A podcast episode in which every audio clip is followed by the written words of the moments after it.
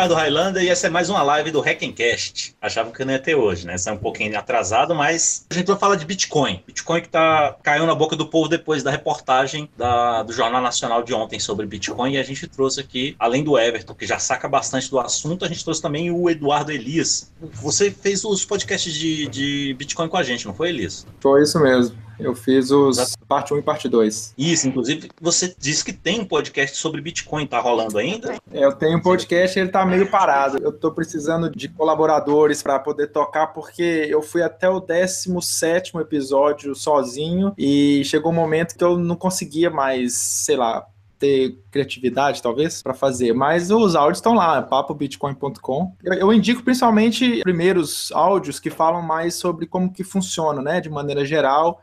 Eu praticamente não falo nada sobre preço, que geralmente é o que atrai clique e audiência, mas eu tentei, nesses 17 episódios, falar sobre as possibilidades da moeda, né? A parte técnica, a parte um pouco filosófica e as possibilidades que ela pode ter no futuro.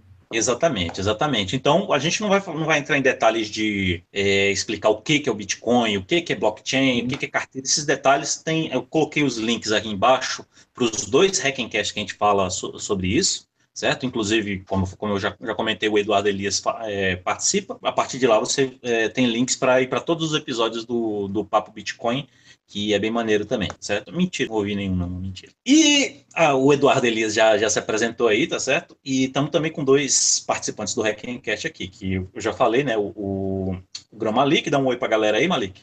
Opa, boa noite. A minha vida agora está se resumindo em alturas de bloco, não mais tempo como hora, minuto e segundo. Ele tá tipo correspondente de guerra, tá falando lá do Afeganistão. E o Samuel Heindel, diga oi, Heindel. Oi, tô tentando aqui instalar uma tomada, mas tá tudo bem, vamos lá. Então tá, vamos lá.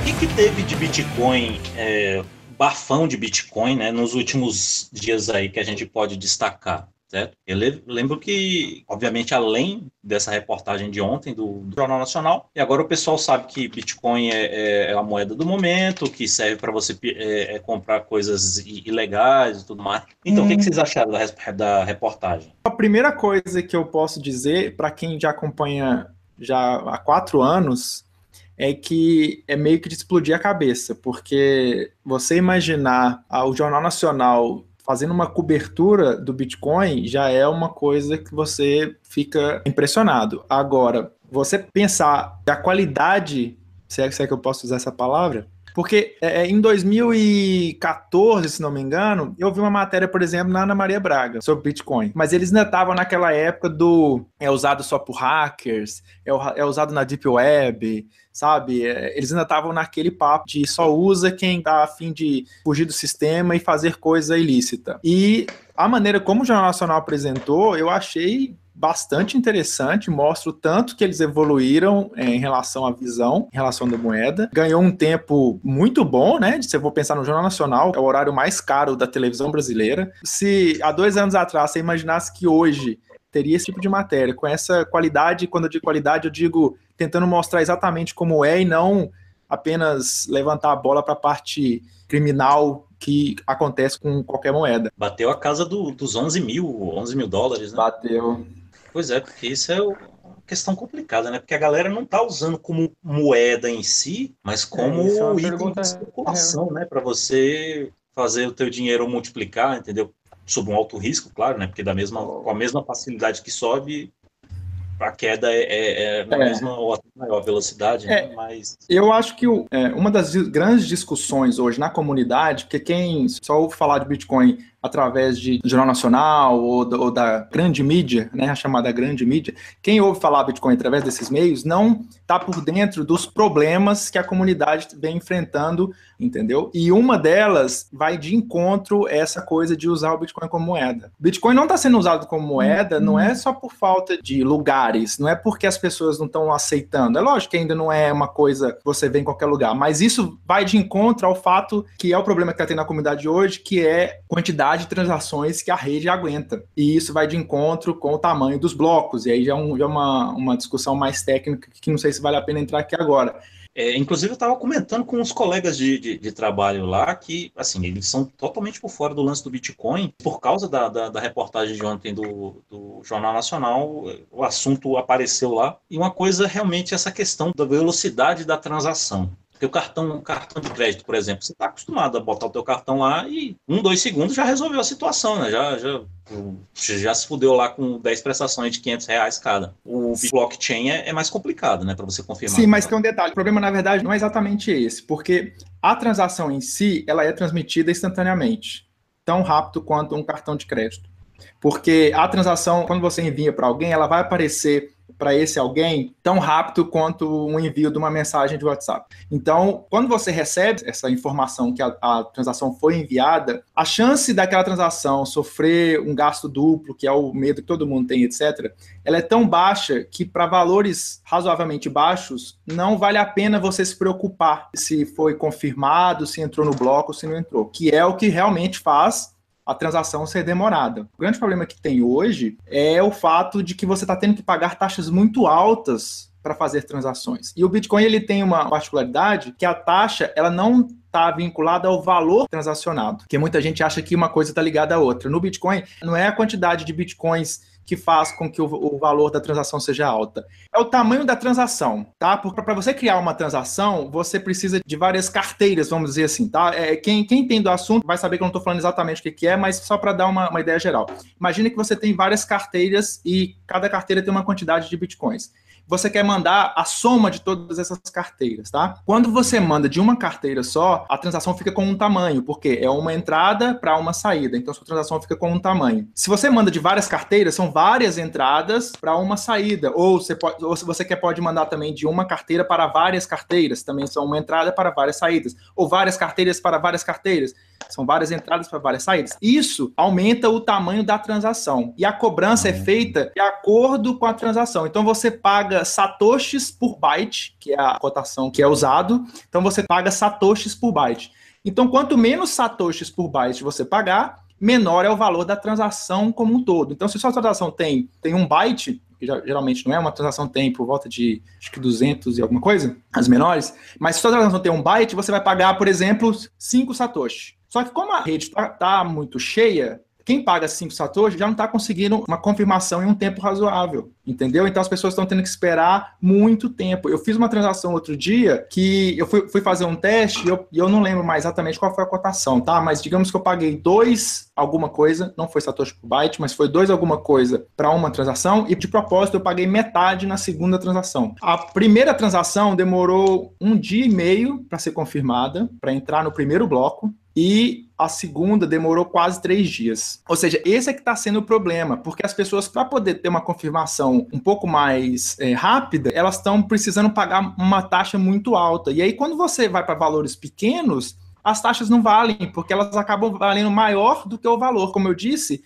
a taxa que você paga não é de acordo com o valor, é de acordo com o tamanho. Então, se você estiver transmitindo 50 centavos, mas o tamanho da sua transação é grande, você pode chegar a pagar 10 reais para transmitir 50 centavos. E aí não faz o menor sentido você usar. E esse, para mim, é que está sendo o grande problema da adoção maior do Bitcoin, entendeu? Uhum. Para valores pequenos. É isso? Não? Alguma, algum Cara, tipo pois é. Essa pergunta que você fez é a pergunta do coração da discussão que está tendo na comunidade, que inclusive é hoje em dia ela está quebrada é por causa disso. de um milhão de bitcoins. É a é pergunta de um, milhão, de, um milhão de dor de cabeça, porque é, é muito hater de um lado e do outro, entendeu? É muito PT versus PSDB nessa briga, cada um querendo defender o seu lado. Então, uma das soluções é aumentar o tamanho do bloco, porque se você aumenta o tamanho do bloco, você tem mais espaço em cada bloco, consegue colocar mais transações no mesmo bloco, consequentemente, você alivia a rede e com o tempo, como os blocos não estariam cheios, tá? Tô falando tudo é teoria, como os blocos não estariam cheios, você não precisaria pagar mais taxas tão altas para poder ter sua transação confirmada e não esperar, como eu, três dias para a transação ser confirmada, entendeu? Então, essa seria uma solução. A outra solução que o pessoal discute é você usar soluções off-chain com a mesma segurança. Você faz transações fora da, da, rede Bitcoin, e aí você conseguiria velocidades maiores do que a Visa, por exemplo mas você tem problemas de abertura de canal, e aí são, são coisas que eu não quero entrar em detalhe. Mas Tem outros, outros tipos de soluções que também têm os seus problemas. Obviamente, se alguma solução fosse a, a certeira, já teria sido implementada, e ela, nenhuma delas é. Inclusive, por causa dessa briga, nasceu o Bitcoin Cash, se muita gente ouviu falar, que é um fork do Bitcoin. Ele é um fork, é o primeiro fork histórico, e eu digo histórico porque ele manteve a mesma história. Então, todo mundo que tinha Bitcoin até a data do fork também vai ter Bitcoin Cash, porque o histórico dos dois é o mesmo. Então, nasceu essa moeda e, e, virou um fork. A partir dali são, são duas moedas diferentes.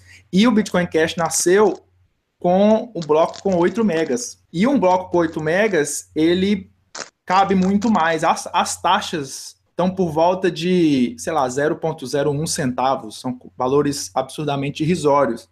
Enquanto no, no Bitcoin, em média, está por volta de 15 dólares a transação. É isso que eu estou falando. Não importa se você vai transacionar 15 centavos, 1 milhão ou 1 centavo. É tudo, é tudo de acordo com o tamanho da sua transação que você vai pagar. Você corre o risco de ter que pagar valores absurdos comparados ao que você tem. É lógico que se você quer transmitir mil dólares, 10 mil dólares, 100 mil dólares, pagar 10 dólares, tem muito problema. Mas para transações do dia a dia, que é o que o Bitcoin sempre vendeu, né? Ah, vamos substituir os cartões de crédito, vamos fazer transações internacionais baratas. Tudo isso está comprometido por essa, esse engasgo da rede. Para você ter uma noção, hoje existem por volta de 50 mil transações na rede Bitcoin que estão esperando para serem confirmadas. Enquanto na rede Bitcoin Cash, Cash, é lógico que o volume da rede Bitcoin Cash é muito menor do que o volume da rede Bitcoin. Ainda assim, a rede Bitcoin Cash, por ter um bloco maior, ela processa mais informações e ela não tem essa lista de espera, entendeu? São problemas da comunidade que o pessoal ainda não tocou nesse assunto, né? Quando você fala de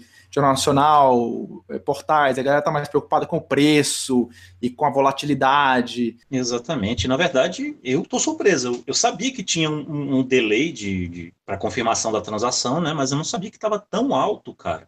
E isso praticamente, quer dizer, dependendo da transação, para o dia a dia inviabiliza, né?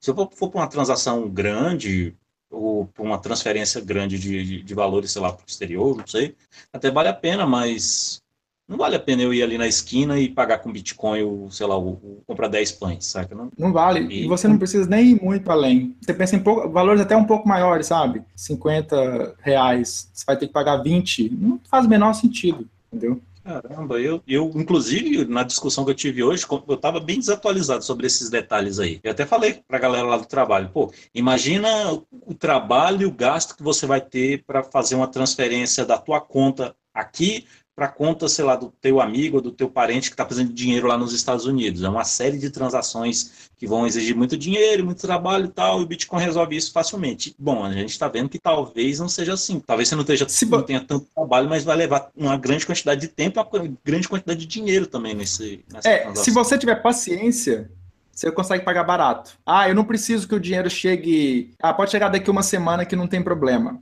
Você consegue pagar barato. Mas se você quer que chegue hoje, aí você tem um problema. Isso eu não sabia, quer dizer, você pode até ter falado no, nos podcasts, mas eu não lembrava. Então, não existe uma, uma a taxa que você paga para trans, fazer a transferência, não é fixa e não é nem um percentual do valor. Você decide quando você está fazendo a transação, eu vou pagar tanto de Sim, taxa. Isso. Aí ele vai entrar você numa pode pagar zero, lá, inclusive. Inclusive zero. Aí vai entrar numa fila e a galera que está fazendo essas transações. É quem está minerando é que decide. O cara que está minerando, ele pode pegar todas as transações que tem taxa zero. Mas por que, que ele vai fazer isso se tem uma lista de transações com taxa alta? Entendeu? Então, que, geralmente, o que, que se pensa? Você pega as transações que são mais caras as que estão pagando mais taxa. E aí o pessoal que paga pouco vai para o fundo da fila e aí fica esperando um, um, tempo muito grande. Existe uma particularidade no algoritmo que faz com que transações muito antigas, mesmo pagando pouca taxa, elas ganham prioridade na fila. Ao mesmo tempo, se você pagar uma taxa baixa demais, próxima de zero, você pode ser descartado por alguns mineradores, né? Por exemplo, para você esperar, você consome memória. Hoje em dia está em torno de 100 mega a quantidade de transações. E memória é custo. Então, o que, que eles podem fazer? Ah, tra tá, é, transações que não foram confirmadas depois de uma semana, eu não quero saber mais dela. Então, eles começam a rejeitar certas transações depois de um tempo muito longo. Então, tem esse jogo que você tem que estar tá um pouco ciente quando você vai fazer a transação, entendeu? Inclusive, muitas carteiras nem deixam você decidir qual taxa você quer pagar. Eles preferem fazer um cálculo. Existem vários sites que fornecem um serviço de um cálculo é, mais ou menos de qual taxa você tem que pagar para você conseguir entrar em dois, três blocos, que é por volta aí de meia hora, uma hora. Então eles fazem esse cálculo rápido e usam aquela taxa quando você manda transferir. Né, tenta fazer a coisa mais otimizada possível. Por quê? Porque se deixar o usuário, ele bota muito baixo ou coloca zero, aí a, a transação dele fica lá para sempre, morre, e ele começa a falar que a carteira dele está com problema, que alguém hackeou meu Bitcoin, e aí começa as desinformações. Então tem algumas carteiras que elas simplesmente não deixam você escolher e ela escolhe por você. Ou então te dá tipo três opções. Ah, é, mais barato vai entrar em 15 blocos, mais médio vai entrar em 5 blocos, alto vai entrar em 2 blocos, né? E aí, e aí, você vai vendo ali os valores que você vai pagar. Mas é um problema e impacta na utilização. Infelizmente, hoje eu digo que o Bitcoin ele está no valor que está por especulação do que realmente por, por uso, por possibilidade de uso, porque a possibilidade de uso dele hoje é pequena. Com, no futuro, não se sabe, porque eu espero que exista uma solução. Mas enquanto essa solução não, não acontece de fato, a questão do preço ela vai ficar muito ligada a isso. E aí façam que muita gente, inclusive, migre para outras moedas. Eu acho que se isso já tivesse resolvido, o valor do Bitcoin estaria muito mais alto, porque tem muita gente migrando para outras moedas para conseguir fazer transações, entendeu? Não só para especular. É mais fácil você fazer transferências usando outras moedas, porque todas as outras não têm esse problema.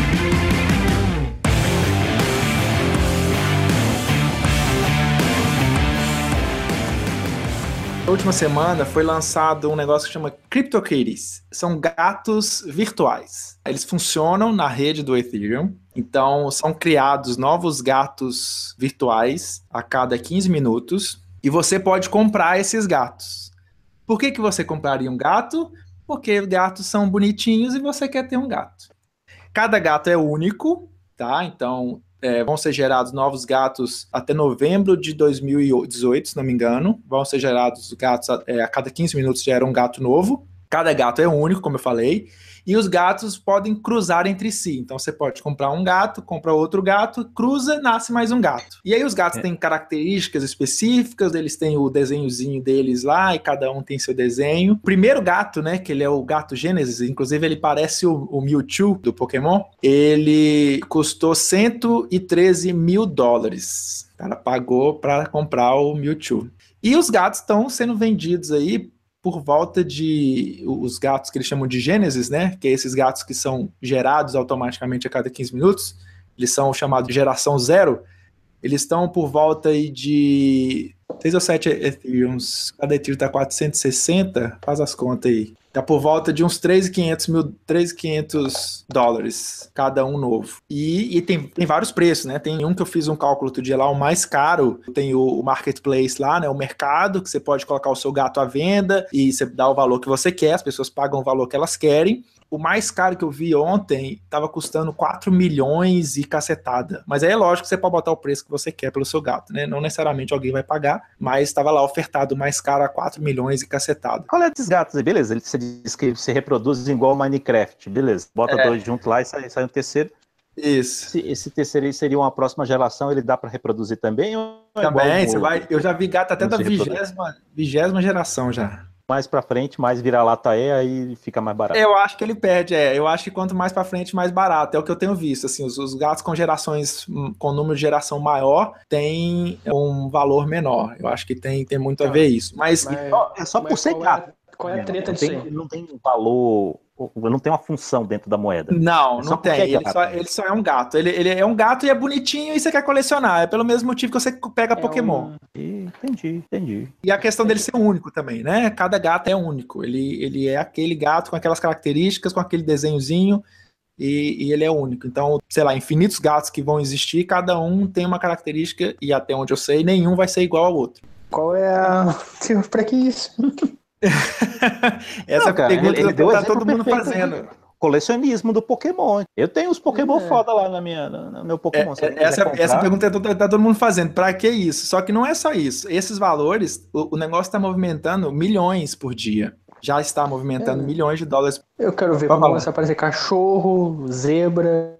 Também acho. Daqui a pouco vai Cavalo. aparecer dinossauro, cachorro. Eu, eu também acho que vai ser, vai ser o próximo. Só que o detalhe não é esse. Além da, da maluquice e dos preços, o detalhe principal que eu achei é que tá destruindo a rede Ethereum. Tá, virou loja de venda de bicho só.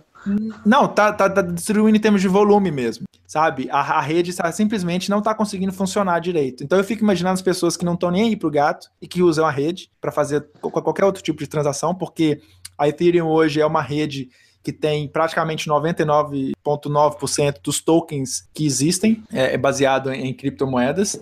Então, todos os tokens de criptomoedas basicamente são na rede Ethereum. Então, todo token que você quiser transacionar, você tem que passar pela rede Ethereum. E todo mundo que está querendo transacionar token ou usar a rede ou gastar Ethereum, qualquer coisa do tipo, está sofrendo com o congestionamento causado por essa, essa maluquice dos gatos. Para você ter uma ideia, a rede Ethereum gera um bloco a cada 15 segundos. Ao contrário do Bitcoin, que em média é a cada 10 minutos. Então a rede Ethereum gera um bloco a cada 15 segundos, ou seja, é absurdamente muito mais rápido né, a geração de blocos. A rede Ethereum ela está com congestionamento de 18 mil transações. Ou seja, se fosse em número de Bitcoin, né, se fosse proporcional a coisa, teria que ter 680 mil transações na rede Bitcoin para serem confirmadas, para ter a mesma proporção do que seria essas 17 mil, 18 mil transações da rede Ethereum. E hoje, a rede Bitcoin, que está congestionada, que a gente já conversou sobre a questão das taxas, etc., ela já está congestionada e está por volta de 50 mil. Ela seria 680 mil se tivesse mais ou menos a mesma proporção da rede Ethereum. E eles estão com 18 mil e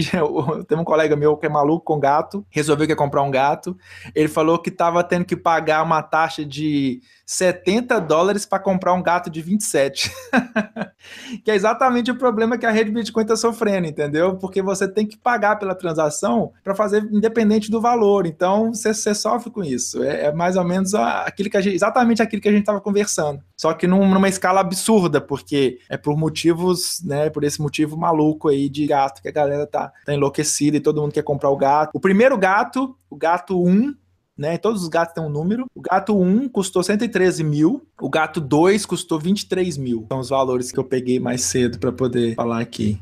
E, Rapaz. Mas é. e tá aí essa maluquice. Eu Eu- tô eu- abismado com isso. não, eu quando eu vi, eu simplesmente não acreditei. Eu achei que era zoeira. Não, É muito isso daí- irreal. isso- não, isso daí é o ser humano. O ser humano é, isso capaz aí. de fazer qualquer bizarrice. É o ser humano. Se eu tivesse 113 mil sobrando, eu comprava também.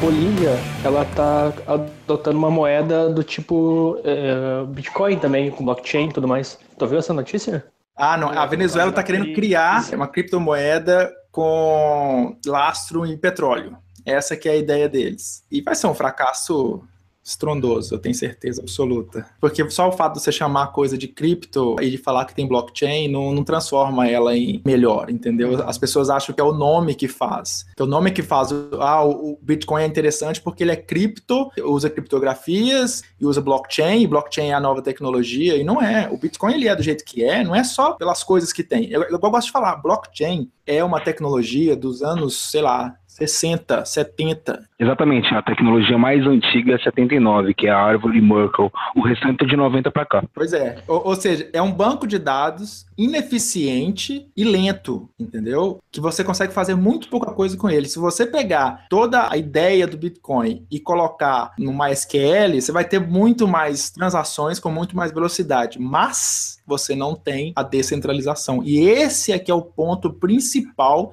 pelo menos a meu ver, é o ponto principal do Bitcoin. Não é o fato de ser blockchain, não é o fato de usar criptografia, que isso já existe há muitos anos. É o fato de você colocar isso tudo e fazer funcionar descentralizadamente. É isso que é o, que é o Chan. E, vo- e- e como que você vai, vai, vai criar uma criptomoeda nacional com base em petróleo descentralizado? Você perde o controle, você- o, o governo cai na, no- na semana seguinte. Não, mas ah, também, também a, popula- a popularidade do Bitcoin faz com que eles tenham uma popularidade, assim, tipo, uma- um jeito de sair da crise, talvez.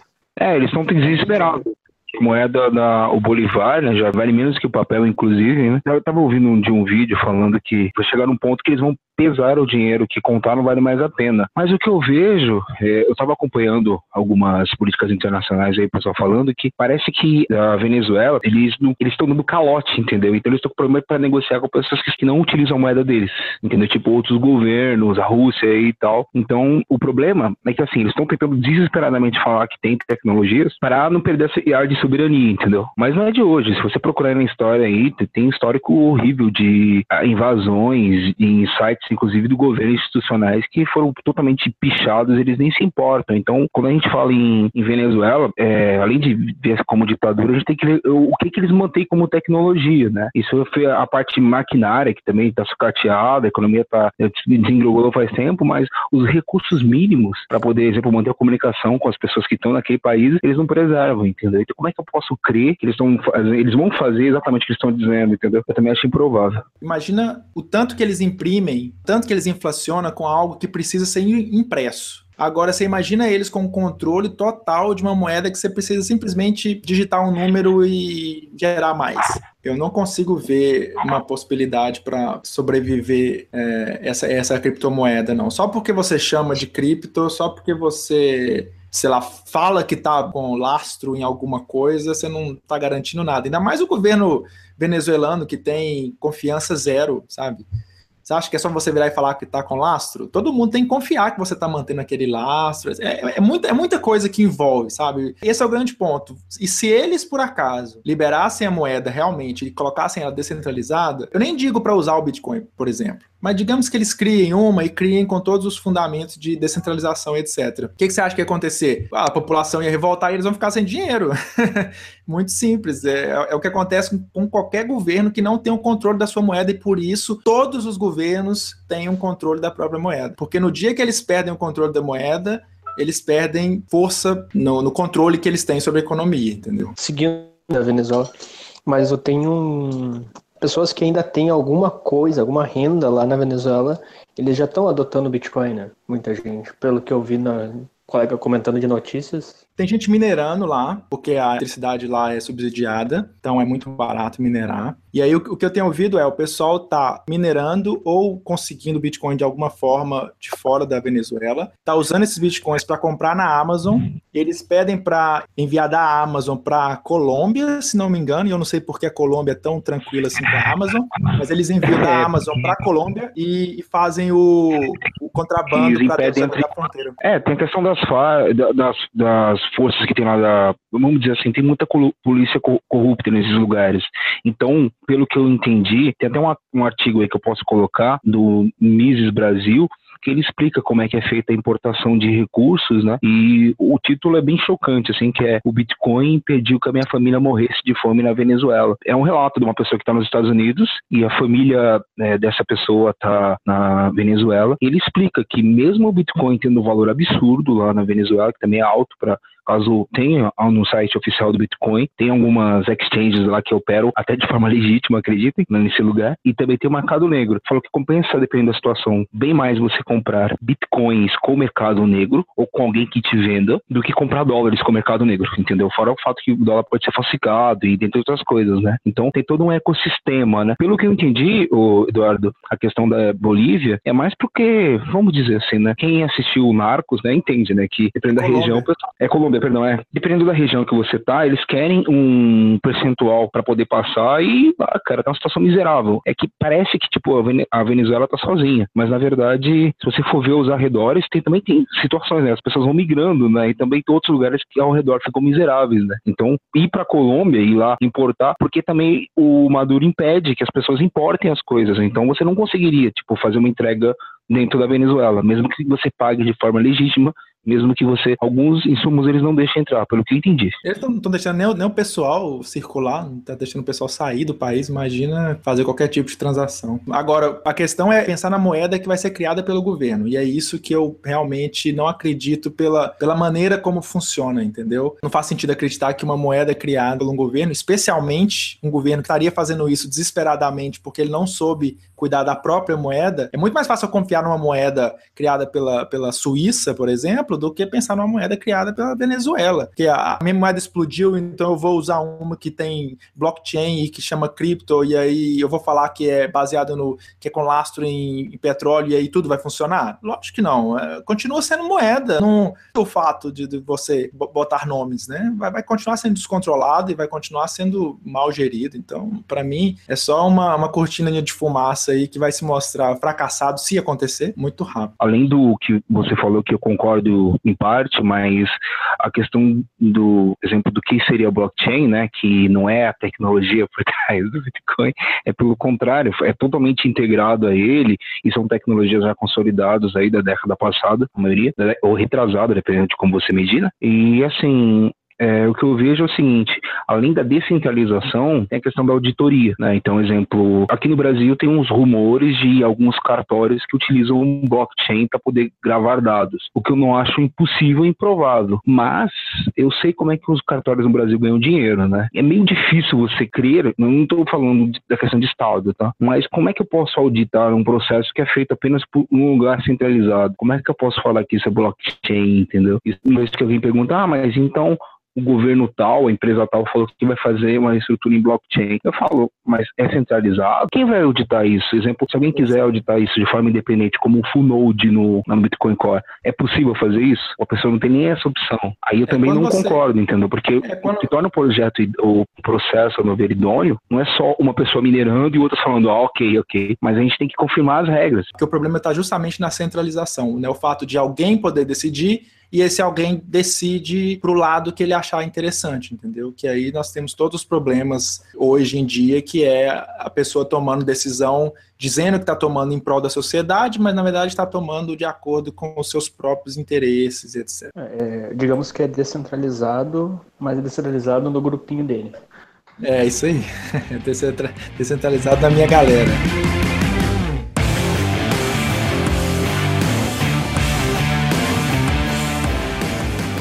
Alguém perguntou sobre o fork.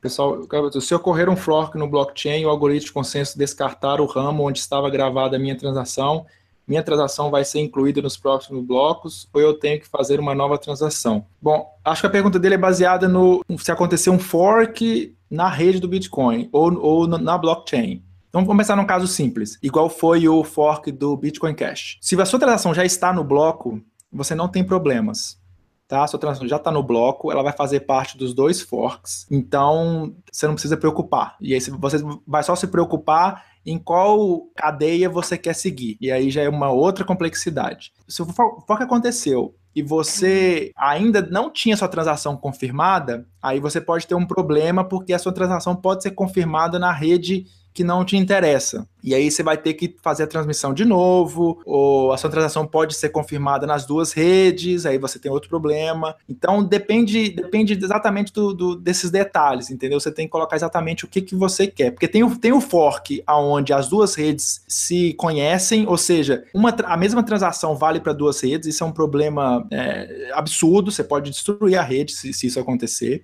Mas tem o fork, que foi o caso do Bitcoin Cash, onde você implementa, durante o fork, você implementa implementa uma, uma diferenciação na transação, então só uma das redes enxerga aquela transação, só a, rede que você enviou. Então, no caso do Bitcoin Cash, por exemplo, quando aconteceu o fork, quando você usava o software do Bitcoin Cash para enviar a transação, a rede do Bitcoin não reconhecia aquela transação. Então, só a rede do Bitcoin Cash reconheceu a transação.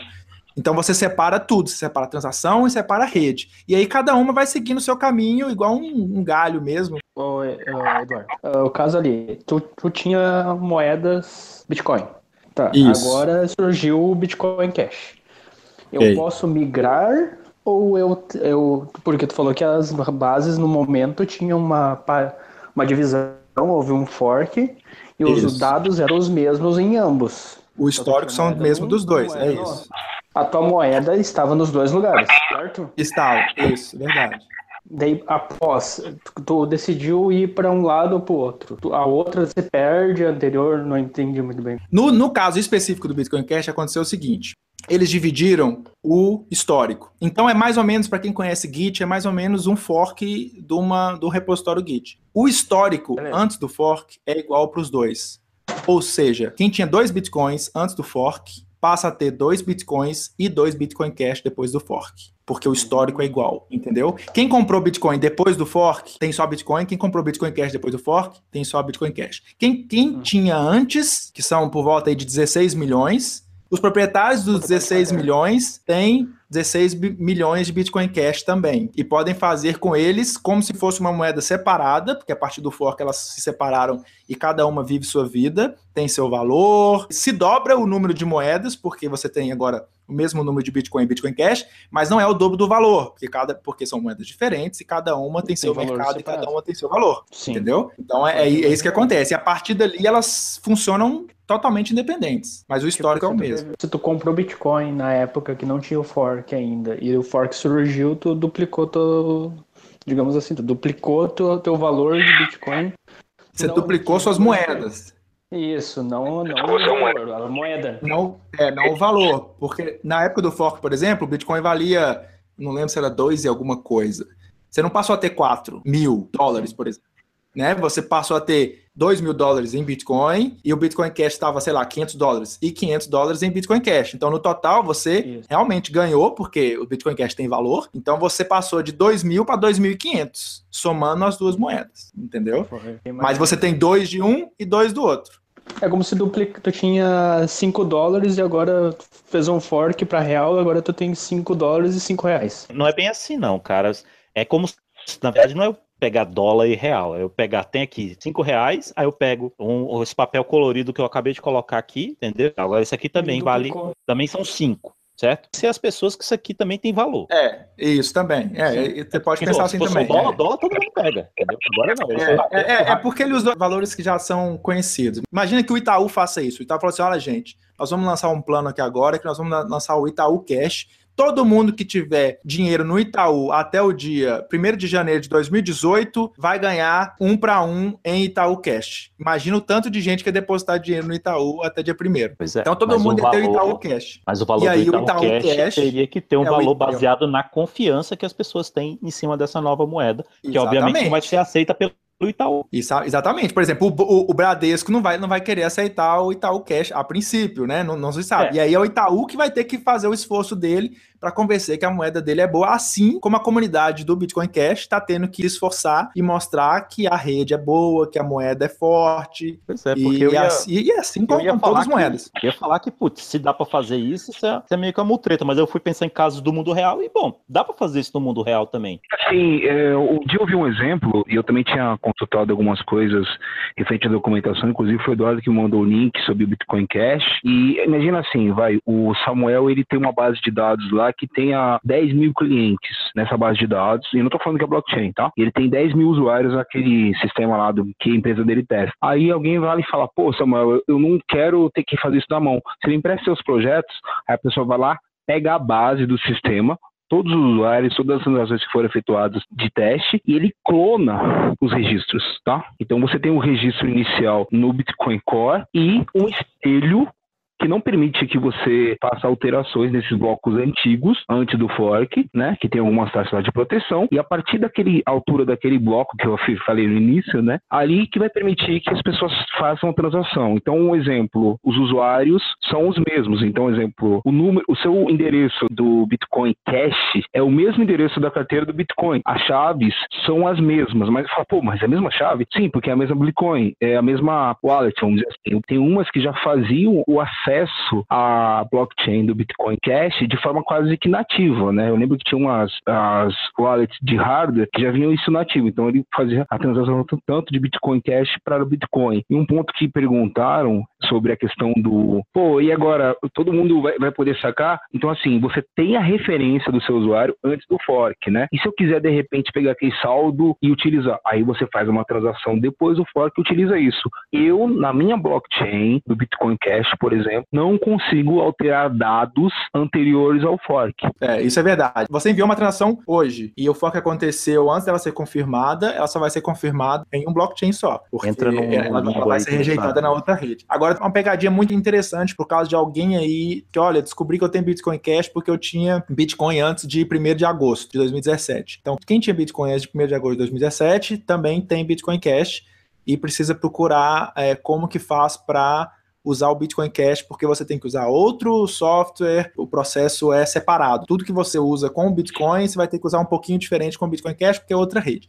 Mas tem um detalhe: se você mandar de uma carteira do Bitcoin para um endereço do Bitcoin Cash e eles são iguais porque o software é igual, eles não fizeram esse tipo de modificação, então as carteiras elas têm o mesma, mesma cara, digamos assim, não sei se as pessoas já perceberam, mas todos os endereços Bitcoin começam com um, todo o endereço Bitcoin. Um ou três, ele é três quando ele é chamado de multi-carteira ou multi-assinatura, ele começa com três, mas geralmente todos os endereços Bitcoin começam com um, todo endereço de Litecoin começa com L, todo endereço Dash começa, se não me engano, com X, e cada moeda tem uma letra inicial para se apresentar, digamos assim. No caso do Bitcoin Cash, eles não fizeram essa alteração. Então, o Bitcoin Cash tem os endereços iguais ao do Bitcoin.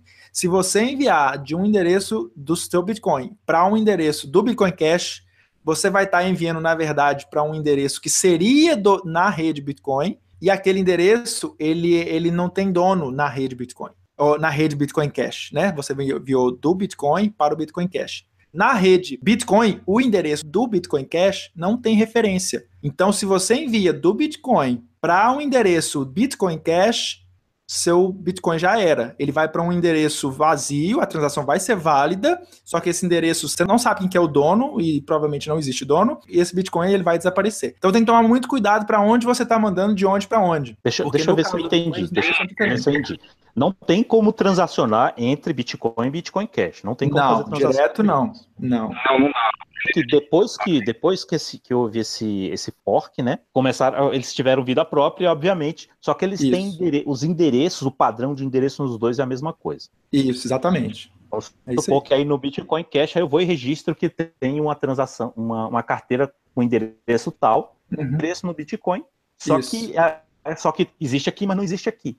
Né? Isso, seja, no Bitcoin eu posso fazer a operação, ele vai aceitar a operação de eu fazer a transação da minha carteira por uma carteira que tem esse nome, mas no Bitcoin Cash, Isso. só que no Bitcoin ela não tem, não tem destino. O Bitcoin Isso. vai sumir porque o endereço desapareceu. Por exemplo, é, pega um projeto tipo o Debian. Debian tem muita compatibilidade com o Ubuntu, então quer dizer que tudo que vale no Ubuntu vale no Debian? Não necessariamente, entendeu? As regras de cada um têm particularidades. E o Bitcoin Cash, a principal particularidade, ao meu ver, é o tamanho dos blocos porque além de ele ser uma cópia, é, inclusive o versionamento do Bitcoin Cash é, é, igual quase ao do Bitcoin, é incrível, assim, praticamente um espelho. Eu vejo isso, tá? Assim, do, comparado ao que era inicial, praticamente uma cópia para mim. Ele, não é exatamente uma cópia, tá? Tem, tem, tem mudanças é, drásticas. Uma, por exemplo, é o tal do, do Segregated Witness, que não está ativado no Bitcoin Cash e foi ativado no Bitcoin. Essa é uma, é uma mudança drástica que os dois são totalmente compatíveis disso aí.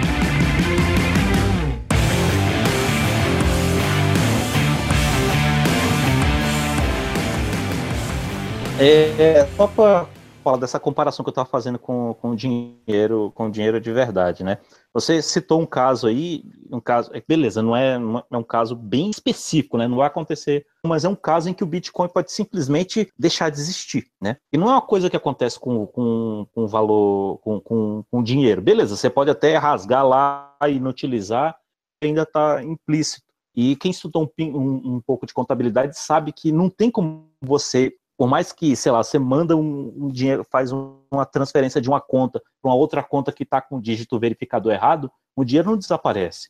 O dinheiro bate lá. Desaparece, é verdade. Tem, existe essa conta, vamos deixar ele aqui numa conta reservada até que a pessoa procure ou até que a gente possa re re resolver, ou seja, não desaparece o recurso. Certo?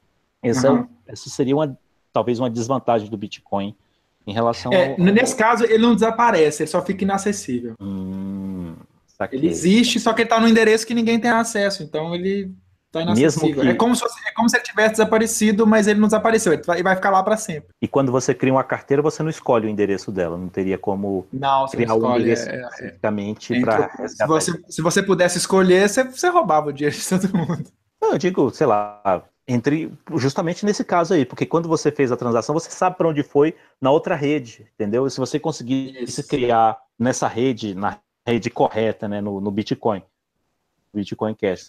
Pois é, mas, eu, mas pensa comigo, se eu consigo determinar qual carteira eu estou gerando, eu consigo gerar uma outra e aí eu roubo o, baseado no histórico, eu roubo uma, o Bitcoin de outra pessoa, entendeu? Essa entropia ela não pode existir. É aleatório é, mesmo. Entendi. Você tem que ser totalmente aleatório. E por causa dessa aleatoriedade, é que é. se você fizer essa transação, você perde e, e já era. É como é, fazer o burn, que eles falam, quando você quer queimar moeda, e isso acontece em outras moedas por outros motivos, você faz isso, você manda para um endereço inválido e o endereço que não tem, que não foi gerado é um endereço que ninguém sabe qual que é a chave privada, e aí você manda para esse endereço e a moeda desaparece. Na verdade, ela não desaparece, ela só fica inacessível. É, não, entendi, entendi. Ela desaparece da economia, né? Entendi. É a mesma coisa dos caras que perdem, deixam, sei lá, a chave privada no HD e. É. Inclusive, acho que teve um caso você, recente você... aí do cara que jogou HD com, sei lá, 10 mil, 15 mil bitcoins. Não, tem, e... tem, tem, um cara que ele jogou, eu vi esses dias, o, o cara ele jogou, tinha volta de 7 mil. Quando o Bitcoin bateu mil dólares, esse cara apareceu falando: Cara, eu tinha 7 mil que eu minerei lá na época de 2010, 2010, 2011, eu minerei, tinha 7 mil e eu joguei fora HD e tal. E aí ele pensou em ir atrás, né? Só que isso em 2013 que na época estava valendo 7 milhões. Só que hoje está valendo por volta de 70 milhões. Então, já está começando a valer a pena ir atrás. Só que o problema é que eu não acho que o cara vai conseguir achar um HD de 4 anos jogado num lixão e conseguir extrair as chaves desse, desse, desse HD. Mas já, a recompensa já tá, começa a valer a pena você escavar, né? Mas Pô, é... Asus, de repente. Aí a Asus, paga nós aí, ó. Paga nós. Imagina, não. Se, é. A marca do HD que, que esse cara usou, se ele voltar a funcionar, vai ganhar uma moral federal. Viu? Pois é. Exatamente. Fala o que se dá e pessoas venderem partes, entendeu? Eu acho meio difícil, né?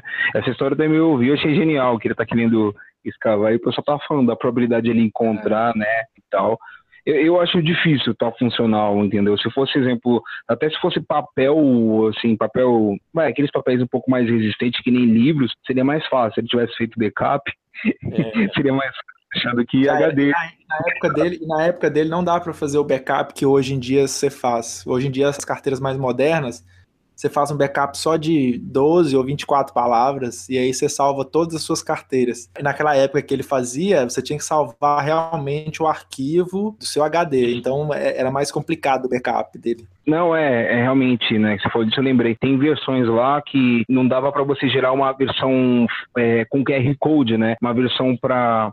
Tem um parâmetro que você gera lá no, no software do Bitcoin Clean, né? Que ele deixa num formato familiar, assim, né? Não o formato entre zeros e uns, e é, devido a essa compatibilidade, pelo menos pelo que eu já li.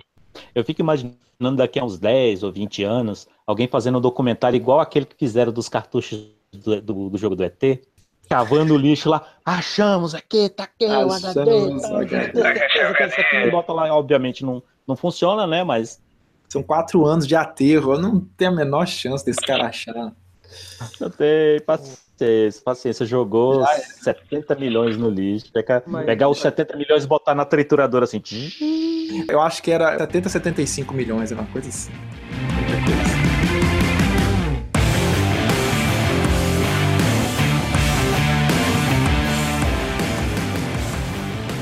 Teve uma pergunta aí, né? Boa noite, pessoal. Vocês acreditam que o governo BR vai criar algum mecanismo exchanges daqui e, tomar, e tornar o negócio um pouco mais difícil barra inviável? O que eu já ouvi até hoje é o governo ele está tentando de alguma forma é, regular. Então já está tendo uma discussão no, no Congresso, eles estão tentando passar umas leis. É, que fique claro, não é especificamente de criptomoedas nem de Bitcoin, é uma coisa um pouco mais abrangente que eles querem fazer. Eles querem colocar no pacote é, é milhagens, dots, aqueles questões de pontuação, eles querem colocar tudo num pacote só e tratar tudo mais ou menos como moedas virtuais, digamos assim. Então eles estão tendo essas discussões. Um lado bom é que todas as conversas que eu já vi, primeiro eles estão chamando pessoas interessantes para poder defender, se é que pode se chamar disso, defender e esclarecer o lado das criptomoedas. Então, pessoas que realmente entendem do assunto, pessoas que sabem do que estão falando e sabem falar. O Fernando Uri, que é um, é um deles, muita gente já deve ter visto vídeo dele no YouTube, o canal dele está crescendo de maneira absurda agora. É, e ele está sendo convidado, inclusive, ele foi na Band News, está sendo convidado para vários lugares, e principalmente nessas audiências do Congresso, ele está sendo chamado. Então é, é uma pessoa que entende do assunto, sabe do que está falando e sabe falar. né? ele sabe explicar para, para o pessoal. Esse é o lado bom de achar que eles estão querendo pelo menos ouvir. Então você cria uma esperança de achar que se alguém está querendo ouvir, ele está querendo ser convencido. O que, se você é um pouco mais pessimista, vai pensar que eles estão dando ouvidos apenas para dizer que ouvimos e vamos fazer do jeito que a gente quer.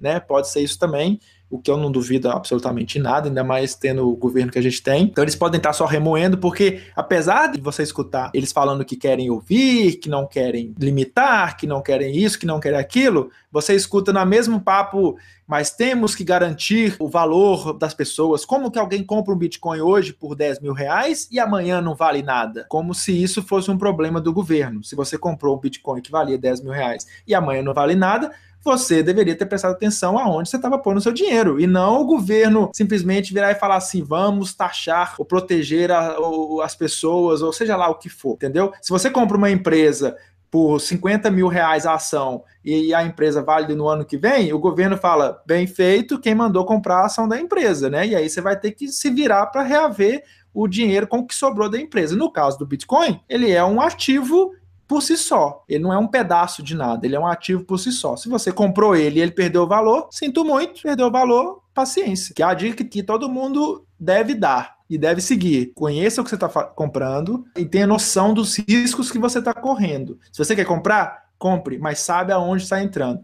Não entre em algo achando que você vai ganhar dinheiro fácil, achar, entendeu? Nada dessas coisas mirabolantes. Nada, não existe almoço grátis e nem no Bitcoin com certeza. Então, por esse lado, eu fico meio sem saber o que, que eu penso, porque eles parecem estar sendo bonzinhos, escutando, mas no final das contas parece que eles vão fazer do jeito que eles querem e podem atrapalhar é, tanto as exchanges quanto as empresas que pretendem fazer alguma coisa usando blockchain, as criptomoedas de maneira geral.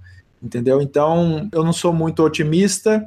Fico um pouco feliz por ver que, pelo menos, eles estão dando voz a pessoas que sabem do que estão falando, não pega qualquer especialista, né? E leva lá e o cara fala qualquer bobagem, pelo menos não é isso. Mas em termos de resultado, eu não sei se eu estou tão otimista assim é, em relação a esse assunto. Projeto de lei que o Eduardo comentou, é o número 23, mil, é, 2303 de 2015. Tem uma banca agendada acho que para janeiro aí, que vão chamar desenvolvedores. Então vou falar supostamente para o uso de blockchain como plataforma, tá? Então fiquem atentos aí quando a gente divulgar alguma coisa sobre o projeto de lei, como às vezes eu divulgo, outras pessoas fazem, que as pessoas nem sequer ouvem, entendeu? O que também fico muito triste. E assim, a gente tem que entender o assunto para poder discutir no nível melhor, né? E indo para a parte de projeto de lei, no Brasil, acho que todo mundo lembra do, do referendo referente ao desarmamento, né? Todo mundo votou sim, aí todo mundo, ah, veja bem, a gente quer revogar e foda-se. Não estamos nem aí que a população decide, entendeu? E eu vejo a mesma coisa que o Eduardo falou, entendeu? Eu não vejo uma iniciativa de prover comunicação, eu vejo tipo, a gente vai cortar a festa, mas a questão é quando, entendeu? Infelizmente.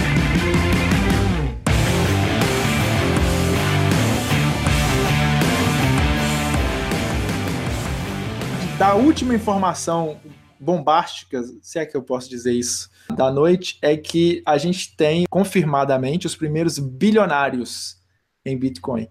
Porque... Ah, sim, eu vi falar disso mesmo, os gêmeos lá do Facebook. Né? Isso. Né? A princípio, o Satoshi Nakamoto, ele vai se tornar, tipo, a primeira pessoa considerada trilionária, porque a quantidade de bitcoins que ele tem é, pode chegar um momento que ele vai ter trilhões de dólares. Só que não se sabe quem é, obviamente, e nem se ele ainda tem controle dos bitcoins, porque os bitcoins dele, que as pessoas acham, ou pelo menos sabem que são dele, nunca se movimentaram. Então eles estão lá parados. Então pode ser que as chaves tenham se perdido, né? Então nunca vão ser movimentados. Se isso for verdade, beleza, mas se ele ainda tiver é, posse das chaves e um dia resolver movimentar de, de alguma maneira, ele provavelmente vai ser o primeiro trilionário do mundo. Quando a gente não tem essa certeza, a confirmação que a gente tem é que os, os gêmeos lá do que brigaram com o, o Zuckerberg lá pelo Facebook, eles compraram Bitcoin em 2012, eu acho, 2012, 2013, uma coisa assim. Eles compraram quando estava, sei lá, 100 dólares cada um. Eles compraram coisa de 10 milhões de dólares em Bitcoin na época. Então hoje eles têm estimado mais de bilhões em Bitcoin. Eles são considerados, é, com certeza, baseado nesses valores, os primeiros bilionários em Bitcoin. É importante lembrar que eles só, tem, só vão ter esse dinheiro no bolso se eles venderem. Não, é importante lembrar que isso é igual não, fazer cálculo de ação, né? Se você tem, tem 100 ações do Facebook, você não tem 100 ações. Bom, 100 é um valor muito baixo, mas um milhão de ações do Facebook, você não tem 100 ações do Facebook vezes o preço de cada ação, ou seja, sei lá, 100 milhões, se cada ação vale, valesse 100 dólares. Você não tem 100 milhões de dólares, porque se você tentar transformar 100 milhões de ações em dólares de uma vez, você, você derruba o mercado e você não vai conseguir vender todas naquele valor. Exato. Mas é a maneira como o pessoal gosta de criar esses valores, né? Para valores pequenos, vale. Se você tem um Bitcoin, você tem 10 mil dólares. Mas quando você começa a chegar com valores de é, centenas de milhares, milhões, aí você já não você, não, você não tem liquidez nesse patamar para conseguir liquidar e ter esse valor. Você tem, teoricamente, né? Acho que a gente esgotou mais ou menos o assunto, né? Acho que até tinha mais coisa que saiu sobre Bitcoin nos últimos tempos, mas acho que a gente pode guardar para um próximo programa. Você já está convidado automaticamente, viu, Eduardo? Com certeza. Obrigado. Estamos aí, só é, falar. Tá de tempo, mas a gente tá, costuma é, reservar uns minutinhos aqui no final para fazer uma indicação do que do que você quiser, quadrinhos, game, filme, série, é. de surpresa aqui, não sei se o, se o, o, Malik te falou. Então manda a sua aí, ô, ô Heindel. Tem indicação que eu tô começando a olhar Rick and Morty só. Ah, Rick and Morty, porra, Rick and Morty. Pô, você roubou minha indicação. Olha. Mas você pode, pode indicar a mesma coisa e complementa, né? Porque o Samuel Heindel é, é um cara muito sucinto. Eu vi todos. Cara, o Rick and Morty eu achei simplesmente uma maluquice completa. O pessoal que gostava de, ou que gosta de Simpsons, que na época que lançou achou sensacional, que gostou da, da Futurama, e depois South Park, e depois é, é Family Guy, todo esse tipo de humor nonsense tá no Rick and Morty, só que um grau acima, sabe? É uma maluquice sem noção. Um outro que eu tenho para o pessoal que gosta de tecnologia, que eu achei muito interessante e tem muitas referências que quem não é da área de tecnologia, inclusive, não pega, é o Silicon Valley. Muito bom. Uma série muito boa que chama Silicon Valley. Saiu a terceira temporada no começo do ano, muito boa. Também recomendo Silicon Valley.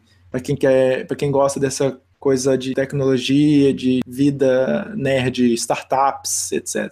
Mas, o Eduardo, eu lembrei agora que tu falou de Futurama. Mas eu Sim. consegui ver to todas as, todos os episódios até o primeiro filme.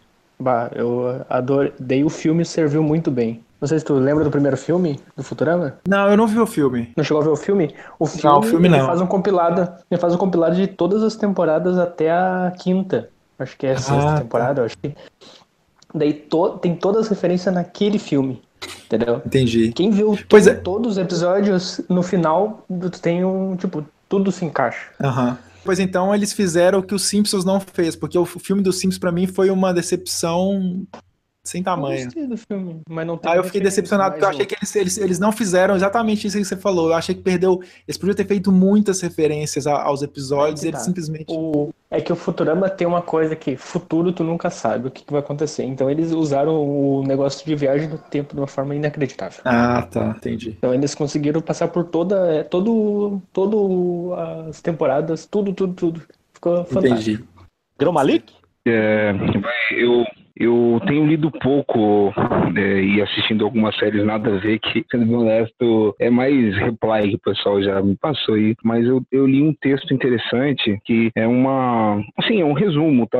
Isso aí é de acesso público e é pelo que pelo conteúdo aqui foi publicado na revista da Fatec e na edição de 2014, né, de dois alunos que fazem fizeram, no caso, começaram a fazer o estudo de caso sobre as implicações de, de blockchain, né, na, na nossa sociedade. E o que é interessante, que diferente de outros estudos que pelo menos que eu já li no Brasil e também alguns fora aí que eu consegui entender, eles fizeram uma comparação, exemplo, do que é dinheiro segundo as escolas de Chicago, né?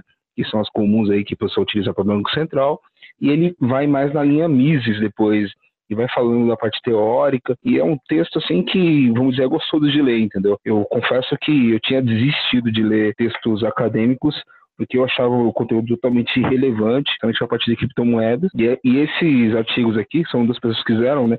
O Henrique de Araújo e a Rebeca da Silva, né? Eu vou colocar aí na descrição. Isso aí na revista da Fatec em julho de 2017 aqui, né? Conteúdo bem recente. Eu achei esse conteúdo de graça no site da CAPES aí. Obrigado, CAPES, pela, por prover esse tipo de leitura, né? Que a maioria das coisas que tem lá no ver são inúteis, né? Mas isso aqui achei legal. E que assim, né, me deu aquela vontade de continuar lendo esses conteúdos, né? Porque é, sabe quando você encontra um texto muito bem escrito, você fala, pô, eu queria ler mais, entendeu? E eu quero fazer essa indicação, vou pôr na descrição aí.